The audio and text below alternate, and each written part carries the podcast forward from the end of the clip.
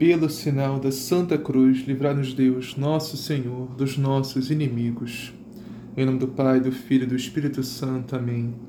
Creio em Deus Pai, Todo-Poderoso, Criador do céu e da terra, e em Jesus Cristo, seu único Filho, nosso Senhor, que foi concebido pelo poder do Espírito Santo. Nasceu da Virgem Maria, padeceu sob Ponço Pilatos, foi crucificado, morto e sepultado desceu à mansão dos mortos, ressuscitou ao terceiro dia, subiu aos céus, está sentado diante de Deus Pai Todo-Poderoso, donde há de vir a julgar os vivos e os mortos. Creio no Espírito Santo, na Santa Igreja Católica, na comunhão dos santos, na remissão dos pecados, na ressurreição da carne, na vida eterna. Amém. Vinde, Espírito Santo, enchei os corações dos vossos fiéis e acendei neles o fogo do vosso amor. Enviai, Senhor, o vosso Espírito, e tudo será criado, e renovareis a face da terra. Oremos. Ó Deus, que instrui os corações dos vossos fiéis com a luz do Espírito Santo, fazei que apreciemos retamente todas as coisas segundo o mesmo Espírito, e gozemos sempre de suas divinas consolações por Cristo nosso Senhor. Amém. Liturgia da Palavra, 27 de julho de 2021, 17 semana do Tempo Comum. Primeira leitura. Leitura do livro do Êxodo. Naqueles dias, Moisés levantou a tenda e armou-a longe, fora do acampamento, e deu-lhe o nome de tenda da reunião. Assim, todo aquele que quisesse consultar o Senhor saía para a tenda da reunião, que estava fora do acampamento. Quando Moisés se dirigia para lá, o povo se levantava e ficava de pé à entrada da própria tenda, seguindo Moisés com os olhos até ele entrar. Logo que Moisés entrava na tenda, a coluna de nuvem baixava e ficava parada à entrada, enquanto o Senhor falava com Moisés.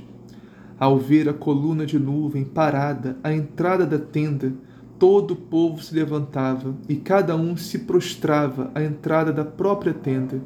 O Senhor falava com Moisés face a face, como um homem fala com seu amigo. Depois, Moisés voltava para o acampamento, mas o seu jovem ajudante, Josué, o filho de Num, não se afastava do interior da tenda. Moisés permaneceu diante de Deus, invocando o nome do Senhor. O Senhor passou diante de Moisés, proclamando: O Senhor, o Senhor, Deus misericordioso e clemente, paciente, rico em bondade e fiel, que conserva a misericórdia por mil gerações e perdoa culpas, rebeldias e pecados mas não deixa nada impune, pois castiga a culpa dos pais nos filhos e netos, até a terceira e quarta geração.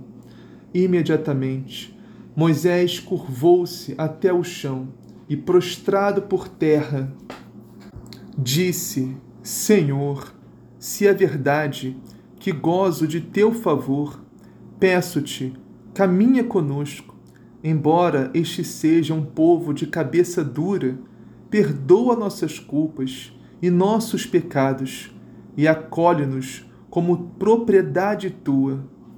Moisés esteve ali com o Senhor quarenta dias e quarenta noites, sem comer pão nem beber água, e escreveu nas tábuas as palavras da aliança, os dez mandamentos. Palavra do Senhor. Graças a Deus. Salmo: O Senhor é indulgente, é favorável. O Senhor é indulgente, é favorável. O Senhor realiza obras de justiça e garante o direito aos oprimidos. Revelou os seus caminhos a Moisés e aos filhos de Israel seus grandes feitos. O Senhor é indulgente, é favorável. O Senhor é indulgente, é favorável, é paciente, é bondoso e compassivo. Não fica sempre repetindo as suas queixas, nem guarda eternamente o seu rancor. Não nos trata como exigem nossas faltas, nem nos pune em proporção às nossas culpas. Quanto os céus por sobre a terra se elevam, tanto é grande o seu amor aos que o temem. O Senhor é indulgente, é favorável. Quanto dista o nascente do poente, tanto afasta para longe nossos crimes. Como um pai se compadece de seus filhos, o Senhor tem compaixão dos que o temem. O Senhor é indulgente, é favorável. Evangelho do dia. O Senhor esteja convosco. Ele está no meio de nós. Proclamação do Evangelho de Jesus Cristo, segundo Mateus. Glória a vós, Senhor. Naquele tempo, Jesus deixou as multidões e foi para casa. Seus discípulos aproximaram-se dele e disseram: Explica-nos a parábola do joio. Ele respondeu: Aquele que semeia a boa semente é o filho do homem. O campo é o mundo a boa semente são os filhos do reino, o joio, os que são do maligno. O inimigo que semeou o joio é o diabo. A colheita é o fim dos tempos. Os ceifadores são os anjos. Como o joio é retirado e queimado no fogo, assim também acontecerá no fim dos tempos. O Filho do Homem enviará seus anjos e eles retirarão do seu reino todo o escândalo e os que praticam a iniquidade, e os lançarão à fornalha de fogo. Ali haverá choro e ranger de dentes. Então os justos brilharão como o sol no reino de seu Pai. Quem tem ouvidos, ouça. Palavra da salvação. Glória a vós, Senhor. Salve Maria, bem-vindos, meus irmãos, minhas irmãs, a mais uma meditação do Evangelho do Reino de Deus. Hoje o Senhor nos explica a parábola do jogo, que já introduzimos alguns liturgias atrás. E hoje Jesus nos explica literalmente tintim por tintim, detalhe, cada detalhe desta parábola riquíssima e preciosa. O evangelho começa assim: Naquele tempo, Jesus deixou as multidões e foi para casa. Seus discípulos aproximaram-se dele e disseram: Explica-nos a parábola do joio. Aqui é importantíssimo esse versículo, meus irmãos, porque Jesus contava muitas parábolas. Jesus pregava o evangelho, Jesus pregava a palavra do... a multidões, a povos numerosos. Mas a questão é, meus irmãos, que Obviamente, nem todos entendiam, compreendiam o que Jesus falava. E como eles são o povo em geral, né, a multidão, eles, entre aspas, vejamos bem, entre aspas, eles têm esse direito de não entender, compreender totalmente tudo que Jesus fala. Fecha aspas. Mas agora, meus irmãos, os discípulos não têm esse direito. Os discípulos têm que entender, têm que compreender tudo o que Jesus fala, tudo que o Mestre ensina. Porque eles que vão passar à frente a palavra, à frente o Evangelho de Deus. Como eles vão ensinar se eles que nem, nem eles sabem? Por isso, meus irmãos, que algumas coisas Jesus revela apenas aos discípulos. Aqui está, meus irmãos, a intimidade com Jesus também.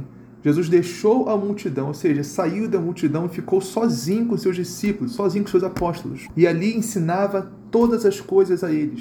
Tudo que Jesus não falava à multidão, falava aos seus discípulos, aos seus apóstolos. Até porque se Jesus falasse claramente com a multidão, eles não iam entender. Por isso que ele falava em parábolas. Não é para dificultar a nossa vida, mas sim para para que nós entendamos com mais facilidade. Jesus, Jesus é a sabedoria encarnada, então ninguém sabe ensinar melhor do que ele. Ele é o mestre dos mestres. Ninguém tem uma, uma pedagogia melhor do que Jesus para ensinar. Mas a questão é que os discípulos não podiam ficar na dúvida, meus irmãos. E nós também, meus irmãos, somos convidados a ser, sair da multidão, sair do, do povo em geral e nos tornarmos discípulos de Jesus, discípulos do Mestre dos Mestres. Se nós tirarmos um tempo, meus irmãos, todos os dias para ficarmos a sós com Jesus, só nós e Jesus, desliga, desliga o celular pega a Sagrada Escritura e medita o Evangelho do dia. Ler com calma, pausadamente, meditando, contemplando, através da oração, meus irmãos, através da escuta. O Senhor nos revela tudo que nós precisamos saber, não só da Sua palavra, do Seu Evangelho, mas da nossa vida. Então os discípulos disseram: Explica-nos a parábola do joio. Jesus respondeu: Aquele que semeia a boa semente é o filho do homem, ou seja, ele próprio. Jesus se refere a si mesmo como o filho do homem, que significa filho da humanidade, porque Jesus é filho de Deus e filho da humanidade, 100% Deus e 100% homem. E ele veio, desceu até nós para nos pregar a palavra de Deus, nos pregar o evangelho do reino e nos chamar todos à conversão. E posteriormente, seus apóstolos, seus discípulos levaram a sua palavra. Depois dos apóstolos, os bispos e sacerdotes da sua santa igreja, e até hoje, meus irmãos, para a honra e glória de Deus, a palavra de Jesus, o evangelho é proclamado em toda a Santa Missa. O campo é o mundo. Na meditação anterior, nós meditamos que o campo é a igreja. Embora pareça, não há contradição, meus irmãos. Porque, na verdade, esse campo é o nosso coração, é a nossa terra, onde a palavra de Deus é semeada. E aonde, meus irmãos, em qual local deste mundo, desta terra, a palavra de Deus é proclamada e semeada por excelência? Na Santa Missa, meus irmãos, na Santa Igreja de Cristo, onde a palavra de Deus, a palavra de Jesus, a palavra da salvação é proclamada e semeada em nossos corações, nossa terra. Então, nós somos esse mundo onde a palavra de Deus é proclamada, é semeada. E Jesus continua: a boa semente são os que pertencem ao reino o joio são os que pertencem ao maligno. Meus irmãos, é muito pesado isso aqui, mas é a verdade. Tem que ser proclamada, tem que ser dita, tem que ser aprendida. Quando nós estamos vivendo em pecado mortal, nós somos joio. Ou seja, nós pertencemos ao maligno, pertencemos a Satanás. Estamos sendo filhos de Satanás, inimigos de Deus. E só quando nós confessamos os nossos pecados, procuramos um sacerdote e através do sacramento da reconciliação nós recuperamos a amizade com Deus, a união com Cristo. Recuperamos viver no estado de graça. E aí voltamos a ser filhos de Deus, amigos de Deus, filhos de Deus, pertencentes ao reino de Deus, trigo de Deus. Por isso, meus irmãos, que o pecado mortal é uma desgraça muito grande. É um risco enorme. Temos que entender isso, meus irmãos. Nós não temos noção, não temos proporção do perigo que é nós vivermos no pecado mortal, tencermos ao maligno. Por isso, meus irmãos, quando cairmos na desgraça do pecado mortal, pelo amor de Deus, não caia, mas se cairmos, procuremos imediatamente um sacerdote o mais rápido possível, meus irmãos. Procuremos um padre para confessar os nossos pecados e recuperarmos o estado de graça, a união com Cristo, a amizade com Deus. Porque cada segundo, meus irmãos, que vivemos em, pecado mortal, pertencendo ao maligno, é um risco de perdição eterna. Sejamos trigo de Deus, meus irmãos, vivamos em estado de graça, não sejamos joio, vivendo no pecado mortal. O inimigo que semeou o joio é o diabo. Ou seja, Deus nos fez perfeitos. Deus nos fez bons. Deus não nos fez maus. Deus não fez o mal. Deus não fez o pecado. Isso é obra do inimigo. É obra do diabo, meus irmãos. É obra de Satanás. Lá no início, lá em Adão e Eva, ele tentou nossos, nossos primeiros pais que caíram na desgraça da desobediência. E o pecado entrou no mundo, a morte entrou no mundo, o sofrimento entrou no mundo, tudo de ruim de mal entrou no mundo. Por causa da maldita serpente do nosso pecado. E Jesus continua: a colheita é o fim dos tempos, ou seja, o juízo final, o julgamento de Deus. Por isso, meus irmãos, como eu disse na liturgia anterior, na introdução desse evangelho, não cabe a nós julgar quem é joio e quem é trigo e separar o joio do trigo e purificar a igreja e eliminar todo o mal. Isso quem vai fazer é Deus. A Deus cabe a vingança, a Deus cabe o julgamento. Isso não cabe a nós. A Deus cabe destruir o mal. Isso não cabe a nós. O único mal que nós podemos e devemos destruir é o mal que existe em nós mesmos. Isso só conseguimos com o auxílio da graça de Deus, unidos a Cristo, eliminar todo o joio que é dentro de nós, para sermos trigo puro de Deus. Os ceifadores, ou os servos do dono da colheita, são os anjos. Como o joio é recolhido e queimado ao fogo, assim também acontecerá no fim dos tempos. Ou seja, meus irmãos, no fim dos tempos, no juízo final universal de Deus, no Apocalipse, todo o joio será reunido e lançado, precipitado no, no abismo do fundo do fogo do inferno. Ou seja, todo pecado, meus irmãos, vão ser precipitados como pedra no abismo do inferno. Agora, a questão é: se nós estivermos em pecado, nós seremos precipitados no fogo, no fundo do abismo do inferno, junto com o nosso pecado. Isso que Jesus quer nos ensinar hoje, meus irmãos. Se no dia da nossa morte ou no dia do juízo final de Deus estivermos em pecado mortal, sermos condenados ao fogo do inferno eternamente. Por isso, meus irmãos, eliminemos hoje, agora, para ontem, para já, todo joio da nossa vida, todo pecado mortal. Vamos purgar da nossa vida de uma vez por todas, meus irmãos, porque é um risco muito grande, meus irmãos, perdermos a nossa salvação eterna. É um risco muito grande perdermos o céu, a vida eterna. E nada, nem ninguém desse mundo vale a pena isso, meus irmãos. Portanto, meus irmãos, quem está impedido de comungar, vivendo em pecado mortal, ajeite a vida enquanto há tempo. Separe de quem tiver que separar, confesse o que tiver que confessar e volte à união com Cristo, volte à união com a sua igreja, volte à graça de Deus, volte a viver em estado de graça, meus irmãos, porque não sabemos o dia nem a hora. O dia do Senhor virá como ladrão, a nossa morte virá como ladrão. Estejamos preparados, meus irmãos, para não sermos precipitados no fogo do inferno junto com o nosso pecado. Assim seja, amém. Pai nosso que estás no céu, santificado seja o vosso nome, venha a nós o vosso reino, seja feita a vossa vontade, assim na terra como no céu. O pão nosso de cada dia nos dá hoje, perdoai as nossas ofensas, assim como nós perdoamos a quem nos tem ofendido. E não os deixeis cair em tentação, mas livrai do mal. Amém. Ave Maria, cheia de graça, o Senhor é convosco, bendito sois vós entre as mulheres, bendito é o fruto do vosso ventre, Jesus. Santa Maria, Mãe de Deus, rogai por nós, pecadores, agora e na hora de nossa morte. Amém.